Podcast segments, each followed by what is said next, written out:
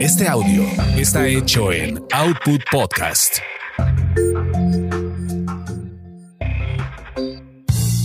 Bienvenidos sean a esta su orgasmería de barrio, donde el placer es todo nuestro. Mi nombre es arroba tulipán gordito y la banda que me respalda. Ay amigos, ahora sí he traído un soporte emocional a mi querida amiga Mistress Laila, porque sí, yo sí necesito tu soporte, amiga, porque vamos a hablar de algo muy em, que a todos nos puede chocar en un momento dado. Choquea. Aquí está mi querida amiga Citlali también, que más adelante nos va a compartir en otro espacio. Pero, pues es además eh, una de las pues condiciones psicológicas que nos traen broncas también, ¿no? O sea, reconocer a tus papás como seres sexuales. Ay, hijo de su madre. Espero que tú también seas mi apoyo. Yo pensé que ibas a poner la canción de A ti que me diste la vida, tu amor y tu espacio. Vamos a hablar nada menos y nada más de la sexualidad de las mamases de uno. Una de las figuras claves, ¿no? Para la sociedad mexicana. ¿Verdad? Con dedicatoria para mi mami. Ándale, sí, esta va para mi mami también, pero, pero ¿sabes qué? Tan importante que te marca cómo vas a vivir tu sexualidad después, o sea, cómo la ves, es tu primer referente, tu primer referente. definitivo, cómo lo conversas, ¿no? Este, tantas personas eh, quienes han podido acudir a terapia por algunos temas, ¿no? Siempre sale la historia familiar. Ay, Entonces, sí, sí, sí, clave. Y decíamos, bueno, a ver, ¿qué pasó? ¿Cómo nos dimos cuenta de que nuestras mamás tenían sexualidad? Pues yo de la manera más cagada, o sea, la vi. Ay, sí, la vi. La vi, la vi, la vi, la vi. Y, y fue realmente choqueante. O sea, si realmente, si, les ha pasado, seguramente tienen la imagen, tienen, ya ahora lo comprenden, lo procesaron y todo, pero sí es algo que te choquea. Y gracias a ese hecho, puedo identificar como esa mirada, como esa necesidad de mi mamá. O sea, yo sí la puedo, yo sí puedo decir en qué momento alguien le gusta sexosamente hablando. Mm. Sí, en definitiva creo que, o sea, como las primeras veces que escuchas a tu mamá decir, ay, ese galán de la película me gusta, ah, ¿no? Volteas sí. como extrañas y de oh, también a mí, ¿no? también a mí me está gustando. Sí, sí, sí, sí, sí, sí, pero esa como tensión extraña de, ah, híjole, um, así como ese de Exacto, mm, el, ¿no? el, el, labiecito mordido. Ándale, ándale, ándale. Bueno, pero, pero a ver, eh, por ejemplo, mi mamá es una mujer digamos que no tiene una instrucción eh, escolar, pero me parece que es una mujer muy sabia, muy, muy sabia, muy abierta. En algún momento que llegamos a conversar de, mamá, ¿qué, qué pasaría si yo fuera lesbiana? ¿Qué pasaría si mi hermano fuera gay? Me no, pues sin bronca, ¿no? Entonces yo creo que eso me llevó a mí también ser bastante abierta y bastante tolerante en ese sentido. Pero ya su parte sexual, ella, yo creo que ella tuvo un momento eh, pues más o menos pleno y después ya no tanto. Ya marcado por un tema más, más bien violento, que seguramente es la historia de muchísimas otras mujeres que se cerraron a esa posibilidad sexual de experimentar, de disfrutar inclusive. Y mírame aquí, ahí están las consecuencias. yo aquí hablando.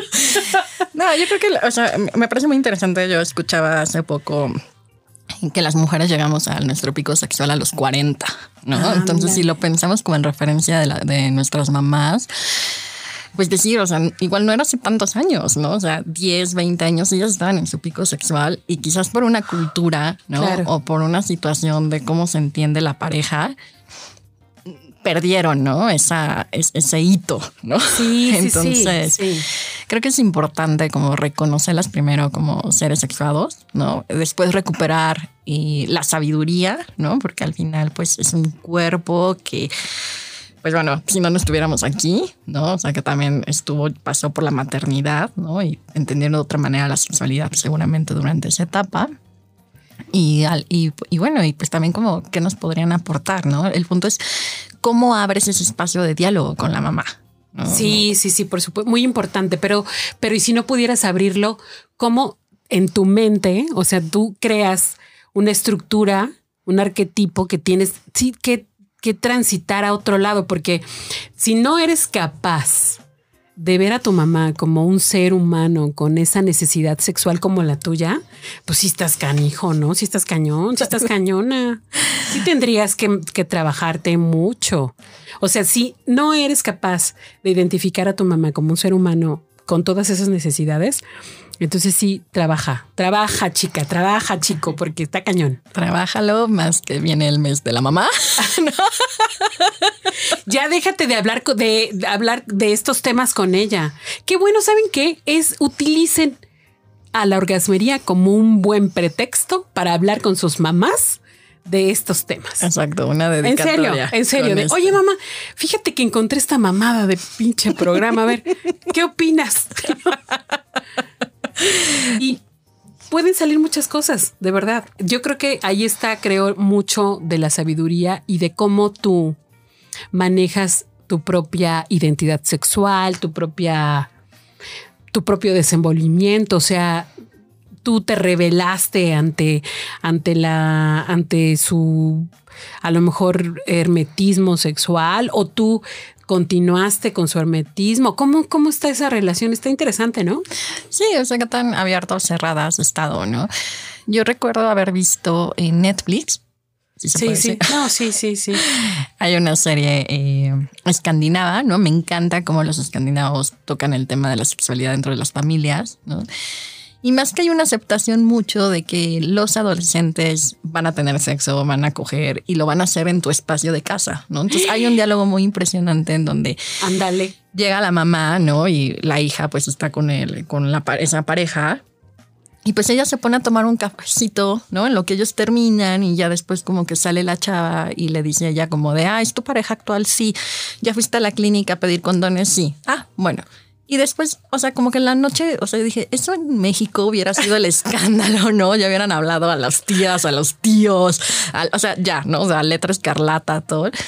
Dije, o sea, qué importante es exponerte, ¿no? Como decir, oye, y ella lo reconoce. Dice, ay, mira, ellos están ahorita como nosotros estuvimos, ¿no? O sea, a esa edad, ¿no? Y, y, también tus gritos se escuchaban y tu abuela los escuchaba, pero hay como una normalización de ese proceso. O sea, no estoy diciendo con eso de que, que lo hagamos aquí porque no, no, no olvídalo, Raya, no. No, así de, no, pero, o sea, como si está, o sea, como decir, con qué calma en ese, en este, en este contexto cultural era apropiarte pues de la sexualidad y decir, sí. bueno, yo la vivo como mamá, como papá, pues mis hijos los van a vivir. ¿No? Pero además en un espacio protegido finalmente, en un uh -huh. espacio eh, cotidiano, cercano, protegido, porque después te vas a quién sabe qué hotel con tres pesos y te vas a agarrar uno de los moluscos que estábamos hablando en el otro granito. episodio, ¿no? Exacto. O sí. sea, pero bueno, eso impensable. Ahora impensable, ¿no? Bueno, o no sé, yo creo que vamos avanzando en eso porque ya tuvimos el, el aquí a una compañera amiga que dio su testimonio y es súper abierta con sus hijos. Pero bueno, serán garbazos de a libra, no lo sé, vamos en ese camino, ¿no? Pero pensar en la sexualidad de tu mamá y respetarla. Uh -huh. Tengo, tengo un amigo además, fíjate que tuvo su mamá, eh, fue de las primeras mujeres de, de eh, casarse, eh, con matrimonio igualitario con otra mujer. Y él me, me, acuerda muy bien que dio su testimonio en un video de cómo era vivir en un hogar con, con, una pareja que no fuera heterosexual. Y pues bueno, él es un hombre increíble, ¿no? Muy abierto, muy respetuoso, otro pex, otra cosa. No sabemos. Eh, nos, nos, encantaría conocer, ¿no? Por ejemplo, más historias, más testimonios al respecto, que seguramente igual serán de valiosos y de, pues, finalmente naturalísimos, o sea, realmente algo de criar, criarse bajo o, o en, un, en un ambiente así, pues debe ser pues, todas las posibilidades y las aperturas del mundo distinto. Claro, sí. Otros mundos son posibles. ¿no? Exacto. Anda, un mundo. Otro mundo. Otro mundo nos vigila. Ah, no. Muchas gracias. Me clavé, me clavé.